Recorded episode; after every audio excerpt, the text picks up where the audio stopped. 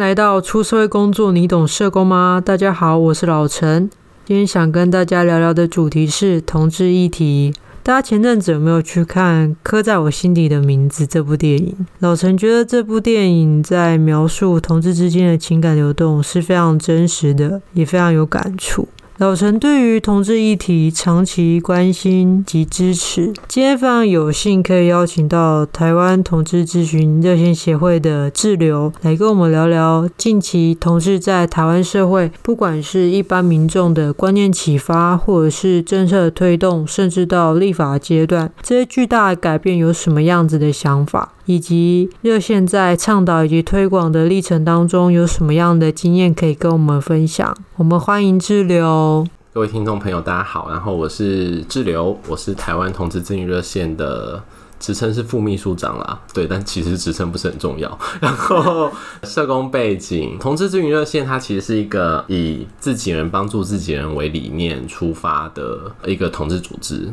LGBT 的组织这样子，对，所以大概做三个面向的工作吧。一个是提供很多服务给同志社群，那另外一个就是呃做很多教育宣导的工作，对，譬如说去演讲啊，或者说不对不同的专业人员教做教育训练。然后第三个就是做政策倡议啦，对对。那这几年可能大家。在主流媒体上看到比较有关同志议题的国家政策，应该就两个嘛，一个是去年刚通过的同性婚姻，然后另外一个就是性别平等教育。其实这已经通过很久，只是其中的同志教育这几年就是蛮争论的嘛。对对对，那我们大概就做这三块工作。对，然后是一九九八年成立的组织，这有一段时间，二十二岁了，对，二十二岁。然后当年，哎、欸，我是。我在热线上班是二零零七年，嗯对，所以在这边工作也今年满十三年，对，然后我是大学的时候先来这边当义工这样子。义工？那实习有在这里吗？没有哎、欸，因为我反而想说，我都已经当义工，花这么多时间在这，我实习想要去那别的，就是想说有机会去别的机构或是别的议题看看，我就对大学的实习我去了。少年领域跟那个艾滋的机构哦，艾滋，嗯，那为什么会想要投入同志议题这个领域啊？为什么想投？但我觉得可能跟大学就在这边当义工，对这个组织的认同感有关嘛。就是啊，一部分，另外一部分，我自己也是一个同志，所以就是我觉得跟自己跟自己的生命经验有关，然后想说，嗯如果工作可以跟自己的生命经验可以做一些连接，然后。为自己的社群做一些事，但我觉得这是这个理念啦，所以基本上就是，对，我零三年来这边当义工，二零零三，嗯对，那然后刚好零七退伍之后，这边刚好有一个就是职缺，就问我有没有意愿这样子，然后我跟他说，当然稍微想了一下，但也没有想太久，就想说好啊，蛮有动力的，所以就。就这样子聊了，好了，对对对，然后我的青春都在这，这样，现在都开玩笑说我的青春都在这里，都奉献给他了，对，有点开玩笑这样讲，对，然后不过我们组织可能跟一般的大家可能常听到的那种有接政府公办民营的委托案的社福组织不太一样，我们毕竟是一个有点像自助团体。对对，有对有，因为是自己人帮助自己人嘛，嗯、所以我们这边的组成其实不是以所谓的社工纯然的以所谓社工专业为主。像我的同事目前大概台北加高雄，我们高雄有个办公室，这样两两边加起来大概是十二位，嗯，社工背景大概不将近一半吧，嗯嗯，将近一半。那有其他伙伴，其他同事就不一定是社工背景。对，呃，社会学啊，然后心理学啊，哦，性别研究啊，嗯，对，也是比较是社会科学为主啦，对，然后，然后我们的社群服务也不是，一来我们没有真的接所谓的公办民营的委托，调性上我们比较也是走有倡议、社会运动倡议，然后还有推广教育推广。对，那我们的社群服务其实也是工作方法，我们我们没有所谓的严格说来没有那个社工教科书教的个案工作。哦，严格说来没，我们比较常做的是团体，团体，对，团体，因为一部分当然是觉得，因为我们的工作方法是工作人员跟义工一起规划这些活动跟服务，所以基本上那义工不一定是所谓的纯专业人员嘛，嗯、就是很多不一定，很多都是同志身份的义工，所以可以想象那个操作方式，还有包括带义工一起做，跟义工一起做，但就是会以团体或活动为主。嗯哼，对，比较不会是那种一个社工，然后服务一个个案，然后写很冗长的个案记录那种。对对，鄙人在下工作上没有写个案记录，但比较常写新闻稿啦。新闻稿跟个案记录，嗯，模差很多，差很多，啊、差很多，差很多。但我的意思是说，就是像我跟一些做直接服务的社工伙伴聊天，他们就说他们写个案记录很痛苦的然后看我写新闻稿，然后就我说，哎、欸，大家可以交换写看看。其实各有不同的，对，各有不同的美感啦。对对对。嗯 对，那因为没有公办民营，所以我们裁员也比较自主，对，嗯、就是没有太仰赖公部门，嗯，比例没有太高，所以基本上，嗯，就是那个监督倡议的角色还是还是有一定的成分，或者说可以保站在这个角色上还是足够的这样子，嗯嗯，这可能跟很多。社服机构不太一样，我觉得，嗯，对，就是这样子，要这么长时间的经营裁员的部分，就是靠募款，募款，对，然后每年我们都会办一个募款感恩会，这样子，在台北一场，然后有南部办公室都在高雄有办一场，那通常来的人数这几年大概都一千五上下吧，对，就是个募款，有点像晚会啦，对，然后。那我们但捐款给我们的朋友很多都是同志朋友本身，或是支持这个议题的，也许是他亲友有同志的异性恋，或者是真的是纯然很支持的异性恋这样子。对，就还蛮感谢大家的对我们的认同跟支持我们的理念这样子。对，所以就是捐款一我们一直都是希望可以靠。就是大众的捐款这件事，可以占我们裁员上的一定稳定比例啦，这样子比较不会就是被政府绑架，就被政府绑架，或是拿到哪个单位的补助就就就就对对，有些就是拿拿人钱就是手段，对对 手段嘛。这个我想大家在社福界应该常听到这种故事，我想这大家都知道。那刚才其实有提到说你们的就是。伙伴的组成有一半以上还是社工嘛？对。对。那那你自己认为说，同志议题跟社工是有什么样的关联？其实社工大学四年念的社工，在工作上运用得到，运用不到，但还是有嘛。譬如说，虽然我们没有拿委托案什么的，可是执行的很多东西，还是也可以把它当做一个方案在看嘛。嗯。譬如说，像我在机构里负责，主要负责的是青少年的。活动，那那个青少年的支持团体那些规划，我还是可以把它当做一个有点像是方案的想象，对方案的概念在想这件事嘛。嗯、像我青少年活动，基本上有拿一点点公财的帮忙这样子，嗯、但是那个自主性还是够，所以就是不会被。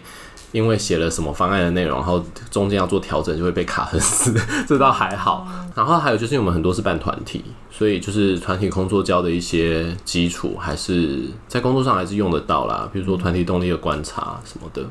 对对对，啊，对人的敏感度，嗯，社工特质的部分，对，然后同理心，然后呃，基本上一点点，基本上互动会谈的技巧，这些 我觉得还是都用得到。其实刚刚有提到说，其实你们是互助团体，所以其实不是一个案主或跟一个专业人员的这样子的专业关系，对不对？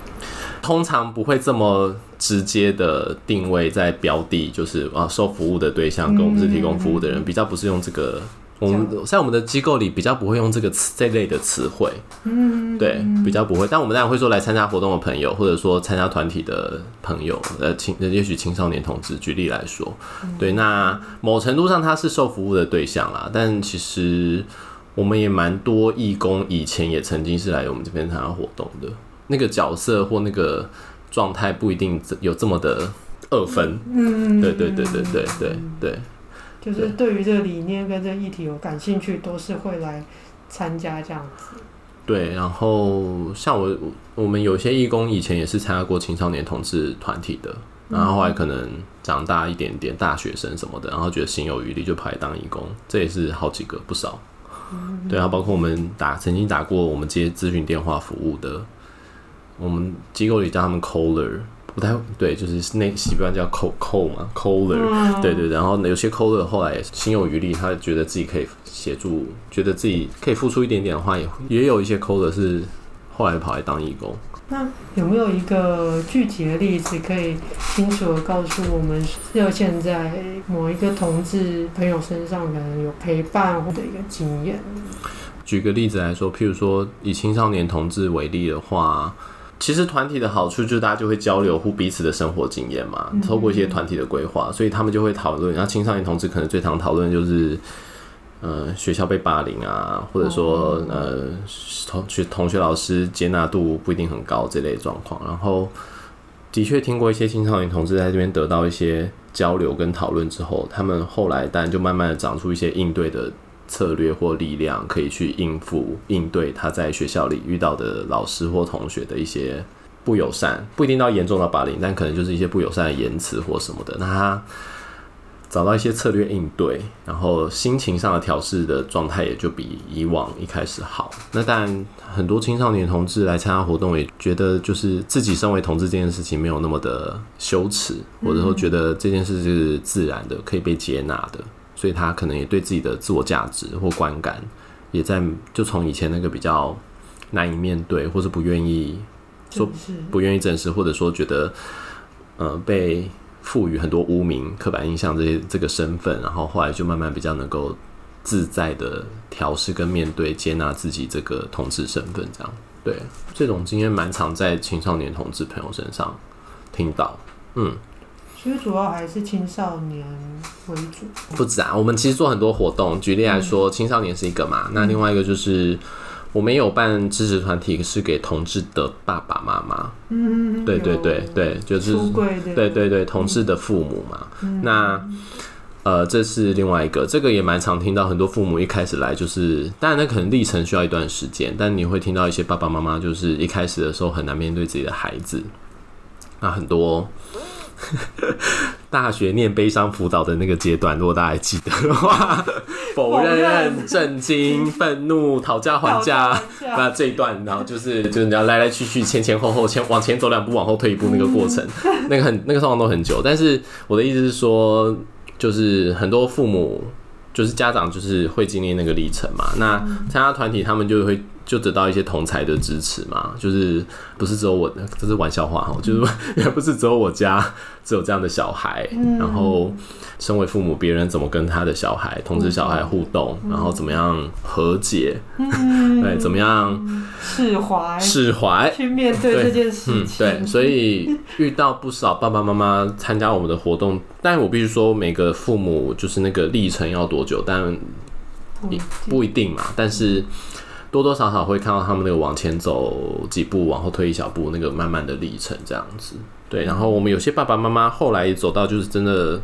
蛮接纳。其实我自己生活中不太用接纳这个词，因为我觉得那个是个释怀的过程。讲实话，就是蛮常听到是一种释怀的过程。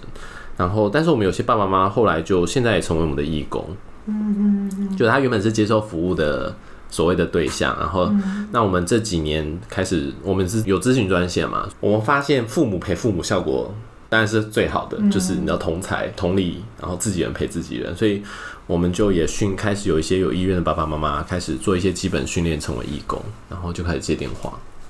接其他爸妈的来电。嗯，他们以前也是刚开始就是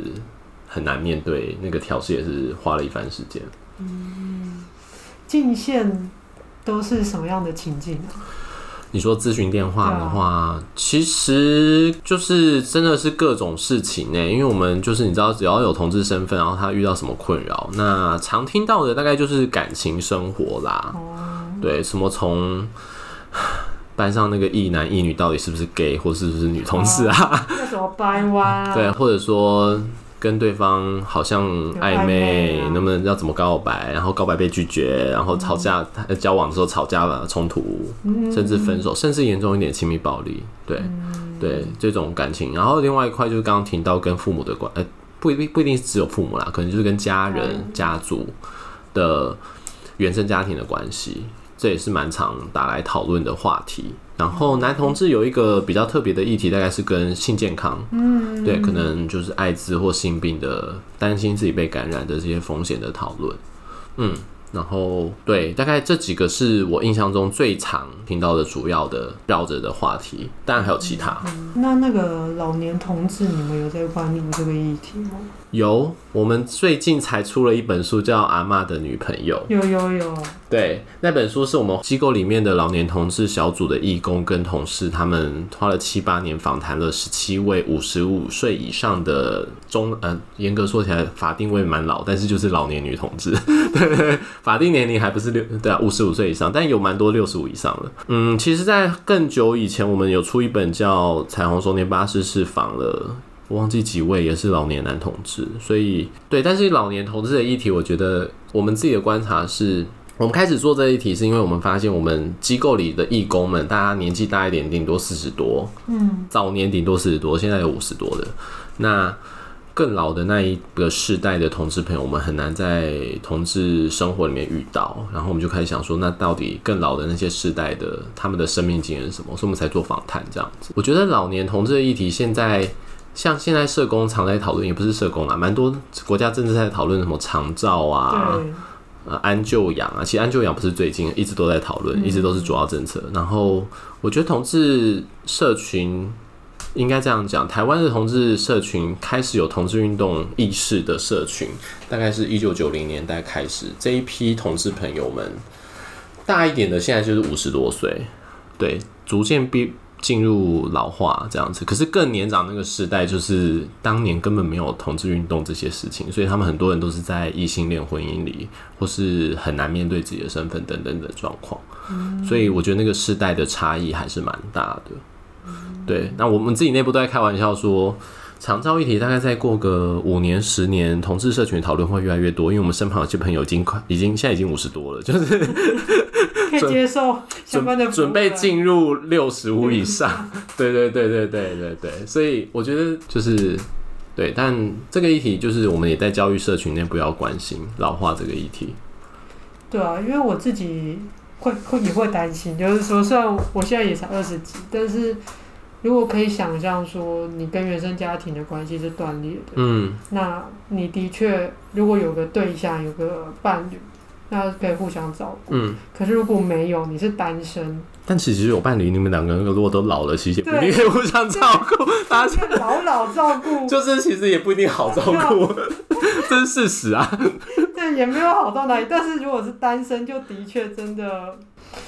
嗯，嗯，单身会有另外一个，我觉得那个是，呃，对，但呃，独居或者是就风险会，我相对会更高一点。是是，你说那个老年生活或老化状况的人，可能快老化状况，身体状况会明显的比较快速进入老化的状态。对，就是。我们这几年也在，就是的确开始对同志社群谈老化这一题，我觉得社群里越来越关心啦。那但一部分是因为有越来越多的同志朋友，就是以前早年可能跟我一样都是那种二十多岁的大学生，现在参加同志团体，然后参关于关心同志运动，现在都已经三四十了，就是人生阶段就要进入 人生阶段，自然而然就会开始想不同的事嘛。所以我觉得这个议题，这接下来会越讨论越多，嗯，越来越深入，或者对具体对。然后国外有一些国家的确对。呃，长照或安有在讨论那些安就养机构是不是有一些同志的友善啊？嗯、对，或者是专属给同志的安养机构？对，对，这个是国外讨论蛮多的，还需要持续努力啊。对啊，就是一步一步来。对对对对对对。先让大家有这个意识啊。不过我们最近也有一些老年机构找我们去演讲。嗯。对，我觉得还不错，就是开始慢慢有一些，因为其实不少社服机构会找我们去演讲，嗯，对，但是老实说，比较常遇到的大概是妇女型的保护性业务的，然后或者是青少年领域，青少年领域还要看，有些机构很宗教背景不会找我们，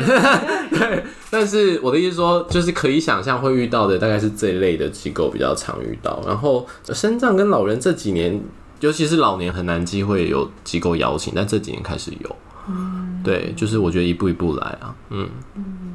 刚刚有一直提到那个亲密关系暴力，我之前有看志流有写一篇文章，是哦，就是对，就是有写到同志暴力这一块，是是。那我过去比较对于同志暴力的想象，就是精神是你说精神暴力的形态比较多，嗯、但是后面其实我们有看到一些新闻，或者是真正的有一些案例，其实。同志类型也是蛮，你说肢体或者说那个人身安全很严，就是伤害性很高的，对对对，重大案件总是会上报嘛。这也对对，他会上报就是因为他是重大案件，对啊，或是就好像那个，或是有出命嘛，出人命，对啊，对对。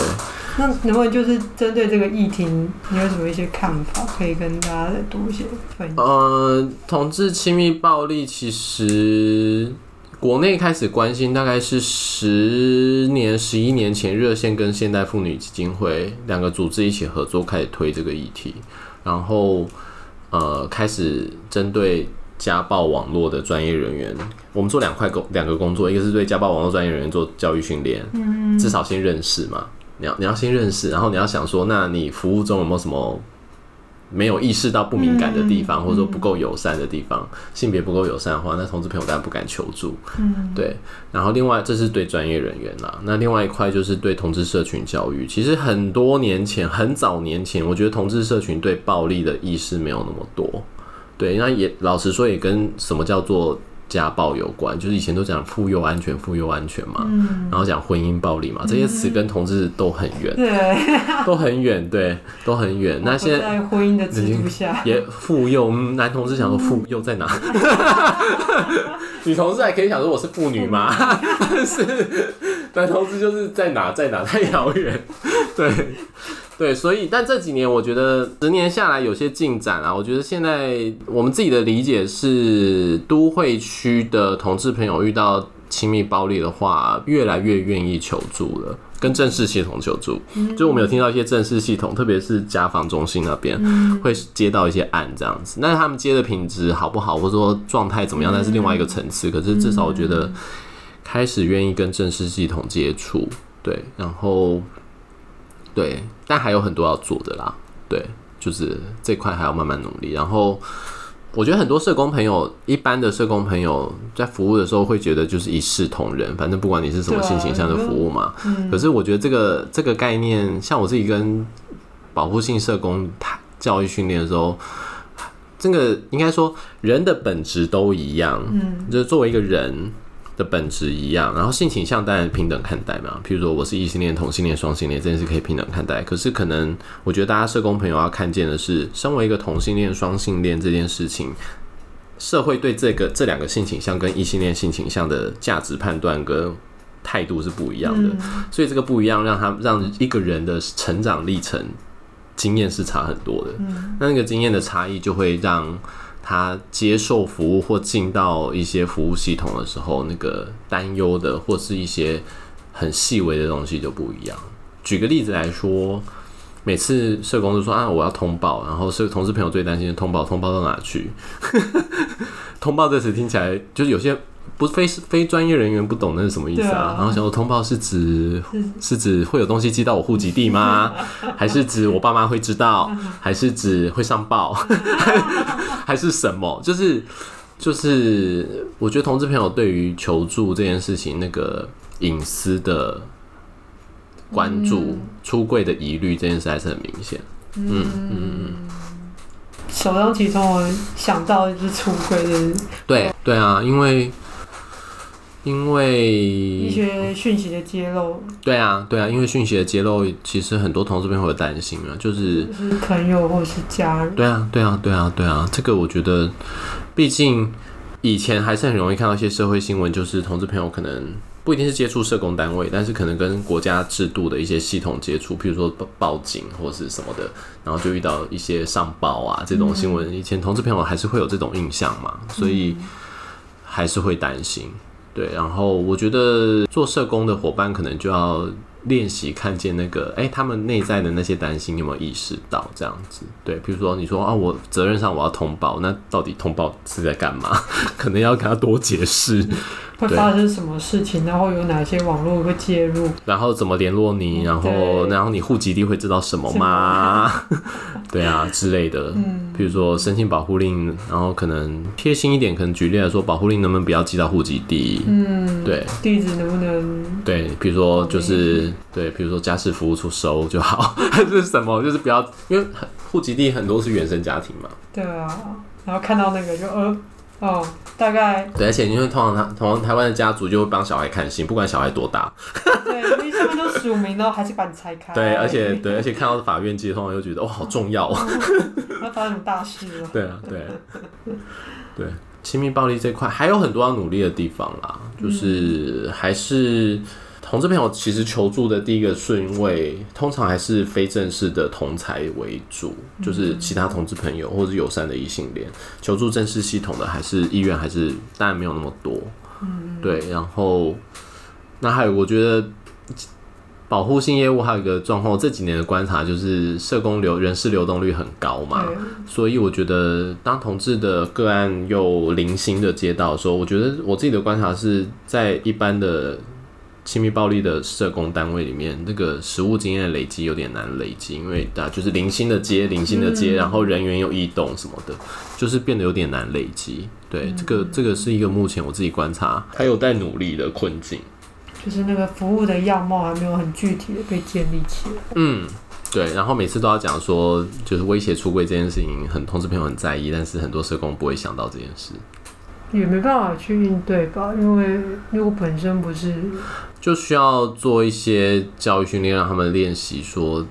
就是因为同志很多人的暴力是被威胁出轨嘛，嗯、所以就是要要谈说怎么社工可以跟怎么跟他讨论这件事。嗯嗯，对啊。那刚才又有提到说，就是蛮多是青少年朋友在学校里面发生一些，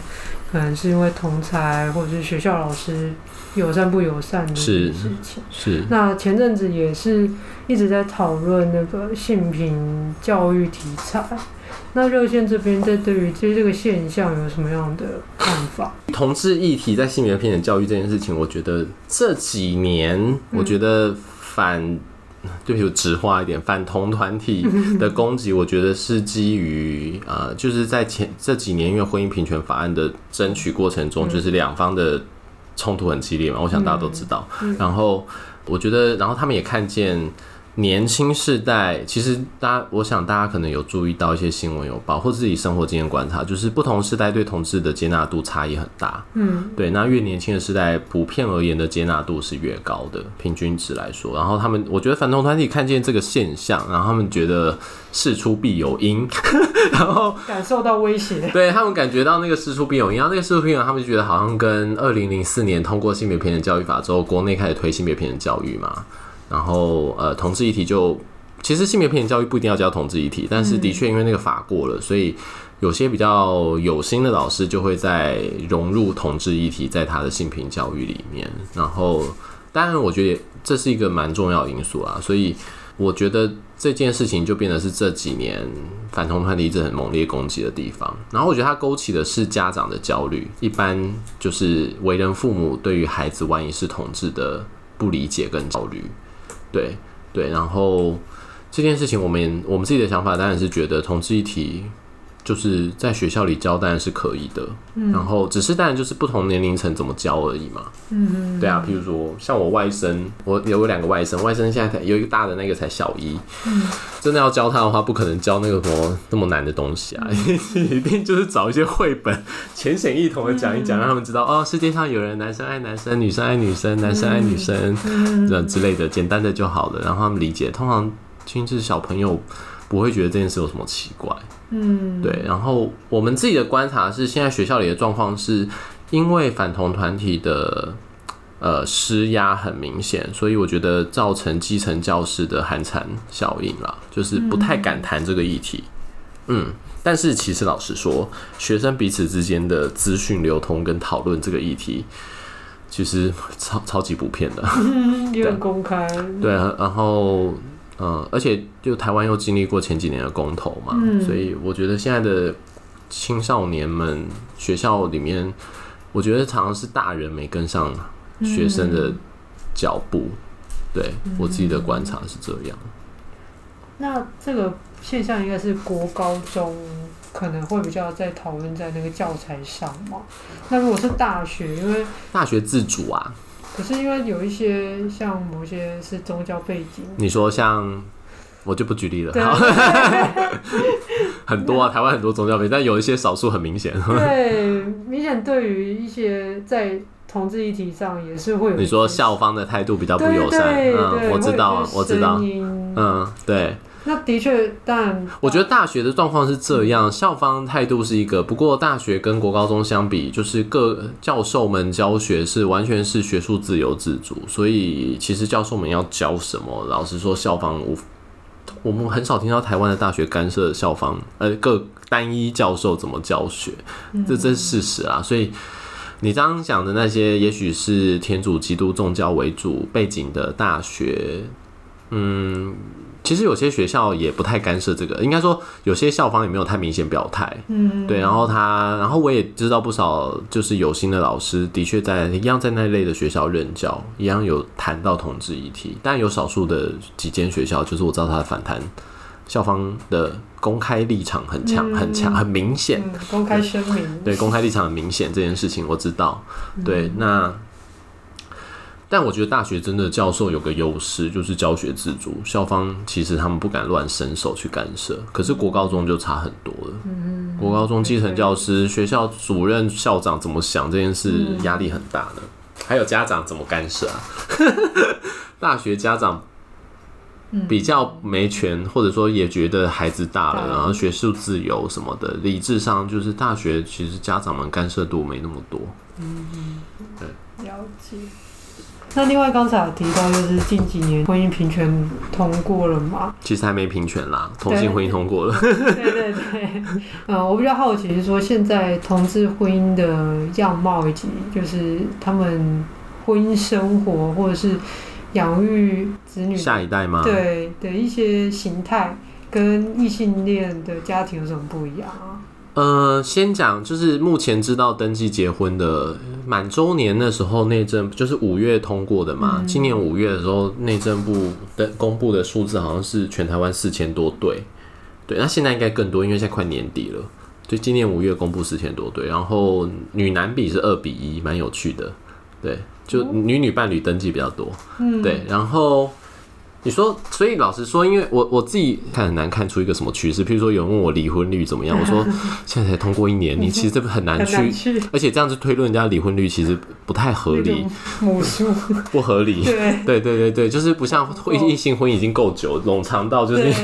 我们数据还不够多，对，是历史还不够久，对，所以就是讲这些数据有点难。但是如果你问我婚姻生活，我自己的有不少同志朋友结婚，在结婚的话。他们的婚姻生活，我，我通常会，我觉得很有趣的是，我都会好奇他们怎么跟双方原生家庭互动啦。嗯，对，因为我觉得婚姻在台湾的文化上就不是两个人的事嘛，是两家族的事嘛。那从要开始决定结婚，然后怎么跟双方家庭沟通，然后呃，婚宴要不要办？然后婚宴办的话，双方家族谁出席，谁没出席？怎么决定谁出席？邀谁不谁不邀谁？然后还有婚前婚后双方家族，尤其是所谓的双方的父母，怎么看待那个另外一方，就是自己儿子的先生或者自己女儿的那个太太的那个，我都蛮好奇会问。我我自己的观察就是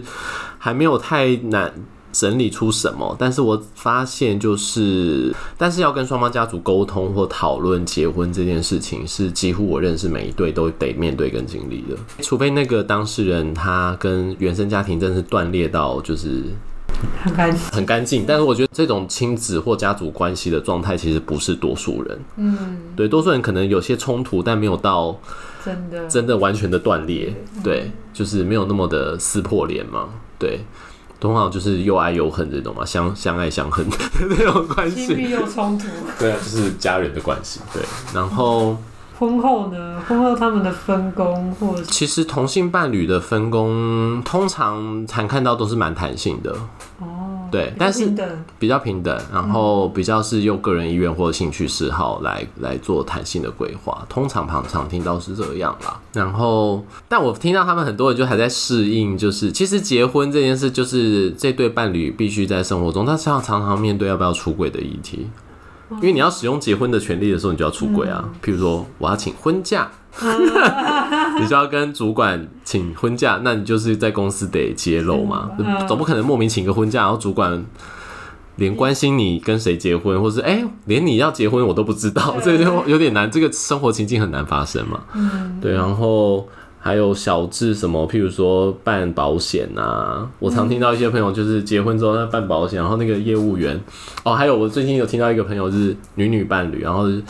那个打算买房子，嗯，那个房房地产公司，然后想要办那个房贷，然后说啊，所以你跟你先生吗？结婚多久啦？啊？什么就开始问一些资讯，因为你知道，就是好像青年结婚首购什么的，啊，对，然后然后他电话中，然后那朋友就在电话中要练习说，嗯，好，我要练习讲，不对，不是先生是太太。对，就是这种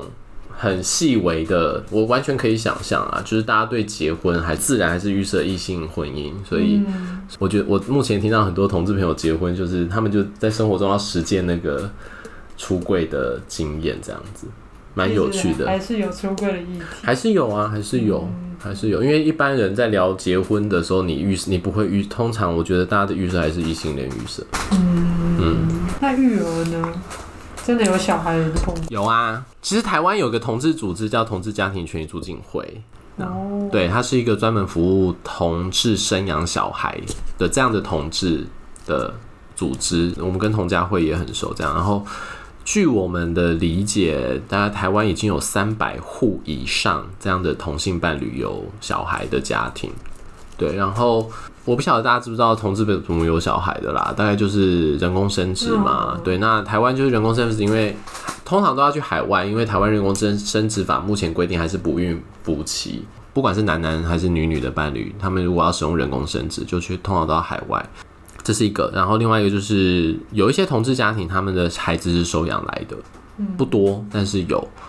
然后还有一种是，我觉得很有些社工单位其实也也，我觉得很有机会会遇到，就是其实有些同志伴侣他们的小孩是其中一方前异性婚姻所生之子女，这种家庭，我觉得这种重组或所谓就是很简所谓的再婚家庭，其实我觉得这也是蛮常见的生活常态。然后对，所以那个做那个什么继亲收养调家访的社工单位就会遇到。养小孩这件事，看他的就是每个家庭的状况不太一样，对。嗯、不过就是我觉得还在社群还在，因为开始可以结婚了，所以我觉得同志朋友们开始有机会讨论人生的想象。嗯对，所以我觉得有了婚姻之后，我的确感觉到身边的同志朋友们或我们观察到的，就是社群开始讨论，哎，所以是不是自己或跟自己的伴侣有在讨论，是不是？想不想要有小孩这件事情的讨论就开始比较有开始讨论，嗯，对，早年很少听到这种讨论，嗯，就开始慢慢的想象说我们的婚姻生活会有什么什么什么什么，嗯，然后婚姻生活很有趣，就是我觉得长辈们也在练习面对同性婚姻嘛，嗯、对，譬如我举个很很好笑的例子，我前阵子听到朋友在聊天分享的，就是就是。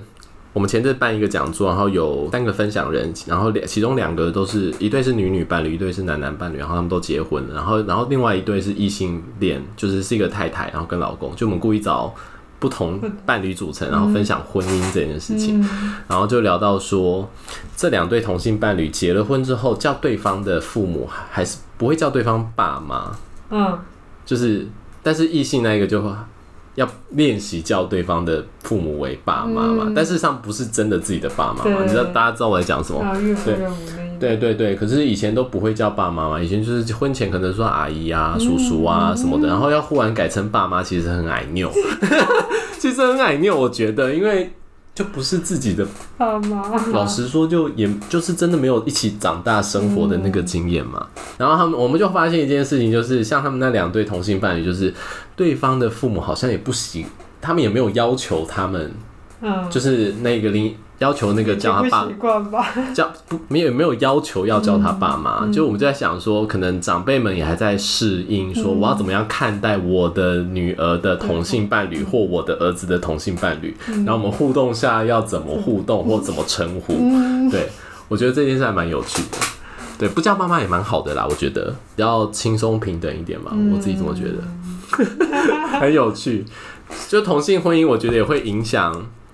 也会改变家族的长期以来一些习俗文化。我觉得，嗯，慢慢有些变化。对，大家都还在适应。对，譬如说。呃，就是我也听过男男伴侣，我朋友说结婚婚宴，然后就在讨论要不要送大饼啊。哦，那传统上大饼是女儿送嘛，就是嫁女儿送嘛。然后，然后就是，然后后来他们讨论就觉得大饼很好吃，但很松大饼真的很好吃啊。我想大家都知道，人家西有些西式饼干就是，嗯，好算了。然后我就说，所以，但是你认真看，我那天去我参加他们婚宴，其实长辈们也没有在意两个男生在一起还是送大饼这件事，大家也没有在意，大家觉得这就是两个两、嗯、个新人喜欢，然后大家也乐于，就是一个祝福嘛，嗯、就是开心的事。对啊，我觉得那个就变得那个以前我传统上习俗上觉得是女儿才要送大饼这件事，我觉得这些东西就变得有松动跟变化，还有包括初一回谁家，初二回谁家，哦、这也要协调。对啊，这就一起回家吧。因为我觉得听到每对伴侣不一样，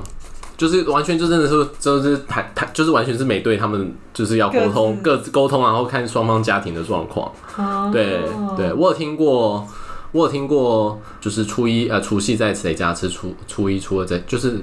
轮流轮流的，然后或者说今今年在谁家过，明年在谁家过，哦、就是它变化有点多。嗯，对，可我觉得这弹性都蛮好的。嗯嗯嗯。好好玩哦！大家都还在适应那个 角色的那个不一样。对，很好玩，很好玩。嗯，那刚才有提到说，就是结婚，然后需要跟雇主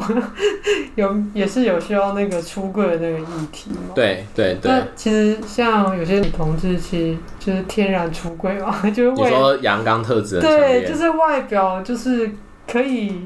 想象说你有可能性倾向是是不一样的。那同志朋友们对于在就业方面会不会有一些可能遭到不友善或者这些状况？其实多少会啦，呃，应该说一定会，一定会。然后自己的性别特质如果不符不符合传统对男生女生想象这件事，我觉得在职场上多少会遇到一些辛苦。嗯，对。然后的确有些特女同志，如果她阳刚特质比较强烈，就是在职场上。就会遇到一些辛苦的状况啊，对啊，就是，但我觉得台湾的雇主很聪明，他不会直白的，啊、只会直白，就是比较是软钉子，或是给，就是比较不是正面的，用你的那个性别特质或性倾向直接对你怎么样，比较少听到，嗯、对。然后，但我觉得台湾的状况，职场这个议题，我觉得这几年，呃，我们前阵子有做一个调查，就是同志朋友。我我们调查大概两千多个同志朋友网络上的问卷，然后调查之后发现，大概呃有五成左右是有跟少部分同志出轨，嗯，五成，然后有，但是有三成多没有跟自己的上司出轨，就完全没有跟自己高往上面的主管职出轨，然后有一成的人是在职场上没有跟任何人出轨，对，所以你会发现就是。职场上那个同志的压力还是蛮大的，对。然后虽然国内已经有那个性别工作平等法，就是如果遇到一些，如果一位同志员工真的因为他的性别议题遭受歧视，是可以申诉的。嗯、可是我觉得很难去很具体的，或者说他要申诉，他就要面对那个他得出柜，然后他得申诉，就是一个走体制的做法嘛。嗯、那这个申诉某种程度上就要揭露你的一些状态。嗯，对啊，所以我觉得其实真的敢使用这个申诉管道的经验还没有很常听到。嗯，对，可是我觉得这件事情会越推越，应该说这个议题这几年讨论越来越多，因为特别是同性婚姻过了之后，我觉得台湾的职场，特别是企业开始对这个议题有越来越多的讨论，尤其是比较是所谓外商或跨国企业的，我觉得在台湾开始有比较多。呃，对这件事情的讨论，然后开始试着讨论说，怎么让自己的企业内部可以对这个议题有更多呃促进跟认识，对促进跟认识。然后我也有听过一些企业在机构内的确已经有办那种就是给同志员工的聚会或团社团类的东西，嗯、对，甚至员工福利，对啊，这些都有讨论。对，还，但是我必须老实说，还比较少本土企业。对，然后我们也这件事，但我们觉得这件事就一步一步来，因为台湾的企业产业结构就是本土企业向来比较传统嘛，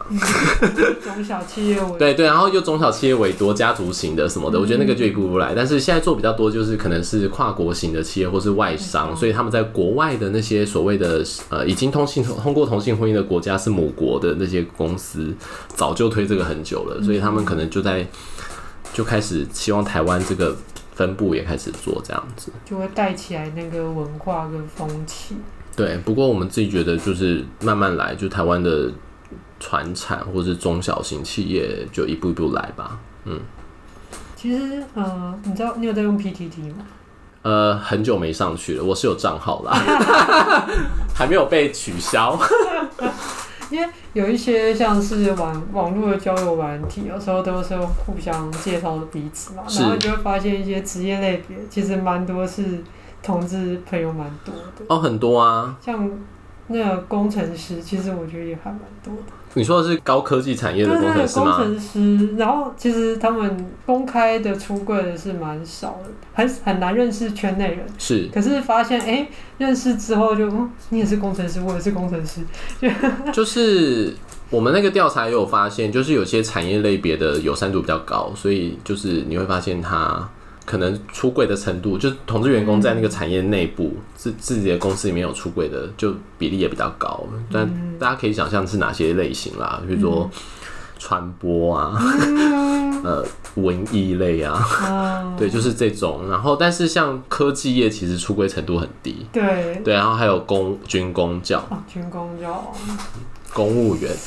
公务员，但其实都有，但是真的在那个体制下是。对，然后社服界其实还算在整个产业里面算是比较友善一点点的。嗯，对对。对于性别意识比较有。社服界的职场哦，我觉得氛围就是至少大家虚伪一点，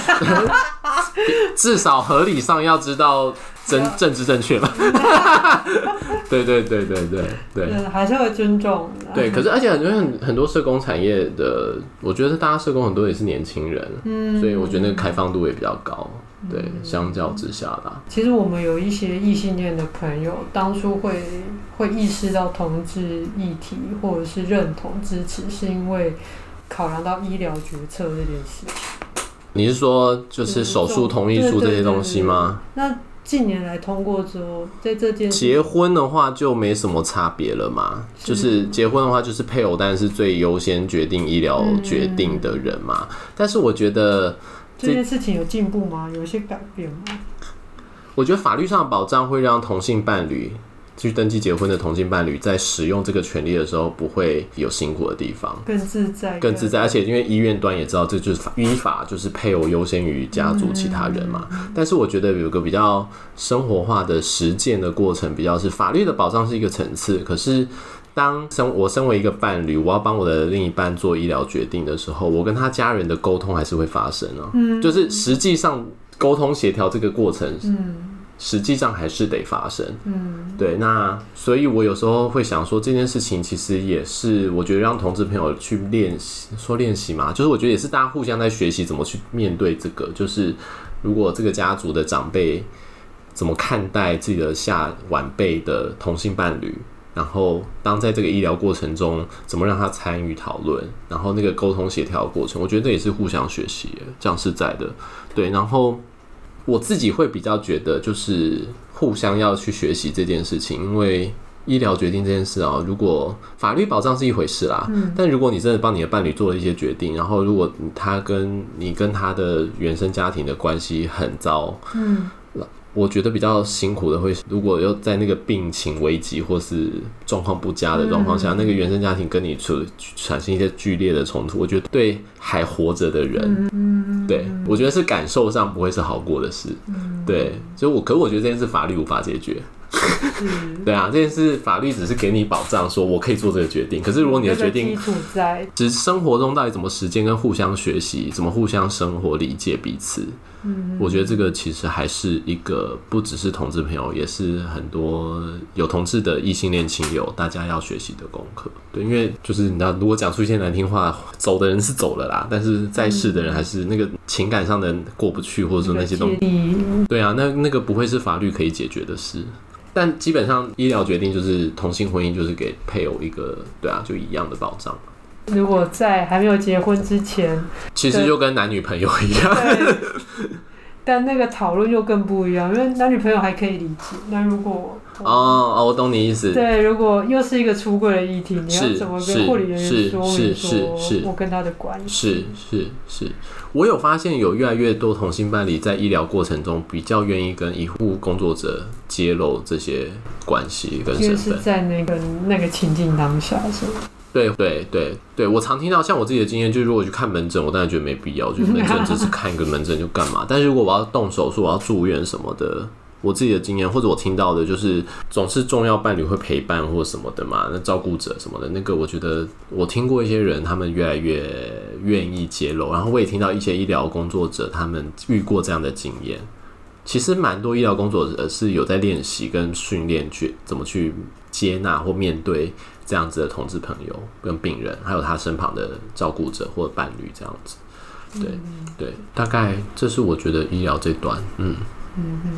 好，那最后的话还是想问，就是热线未来动向是什么？那关心的议题是什么？热线，我们其实同性婚姻过了之后，同志都还是有很多事情要做，就像我们刚刚聊那些，其实多数都没有跟婚姻有关。你刚刚大家如果还记得我们刚刚聊的一些，其实很多都没跟婚姻有关啊，嗯、就是法律的保障是一一条路径，但是我觉得社会的教育就是怎么让多越来越多非同志的朋友可以去理解同志的生命经验，然后怎么跟生活中自己遇到的同志亲友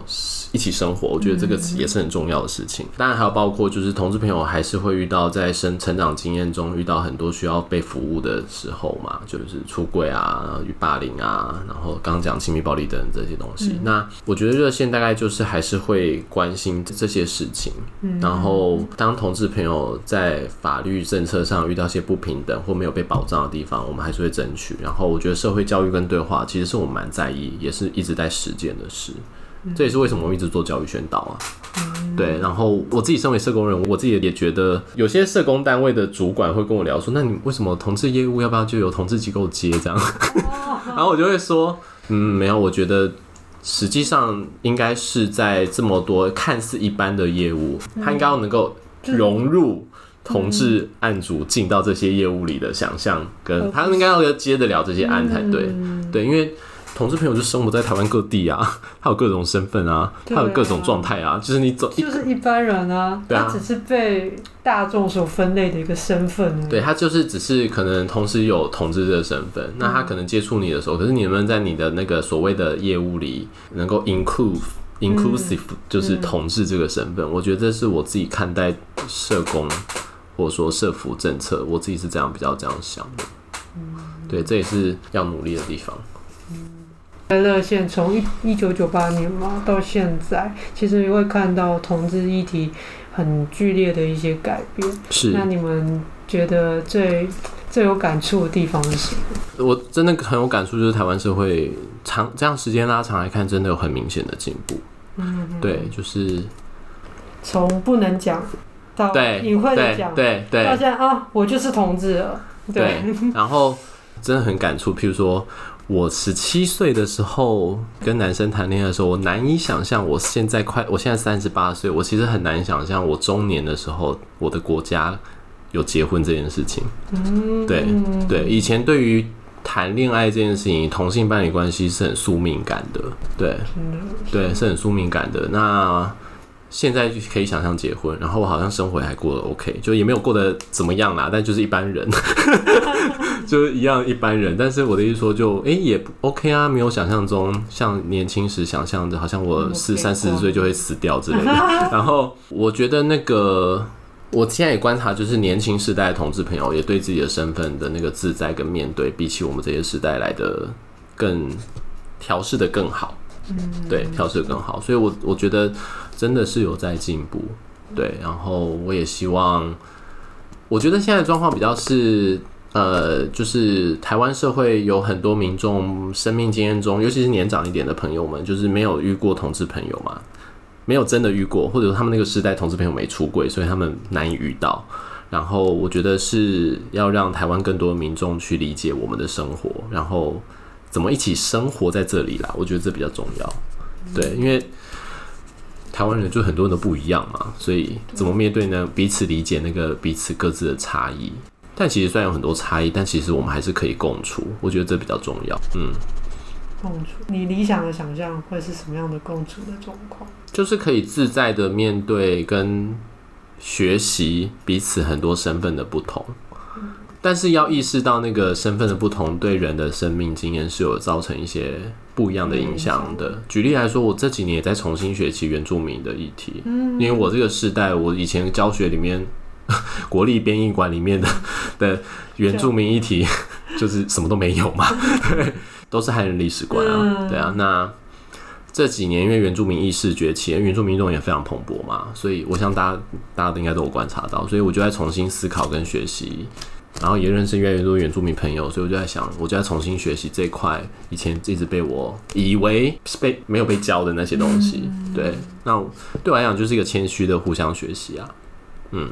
我是这样子想的，我觉得这个学习就很有趣啦。人生本来就是在遇到不同的人，对啊。好，那我们今天的访谈就到这边。好，谢谢，那就各位观众朋友，拜拜喽。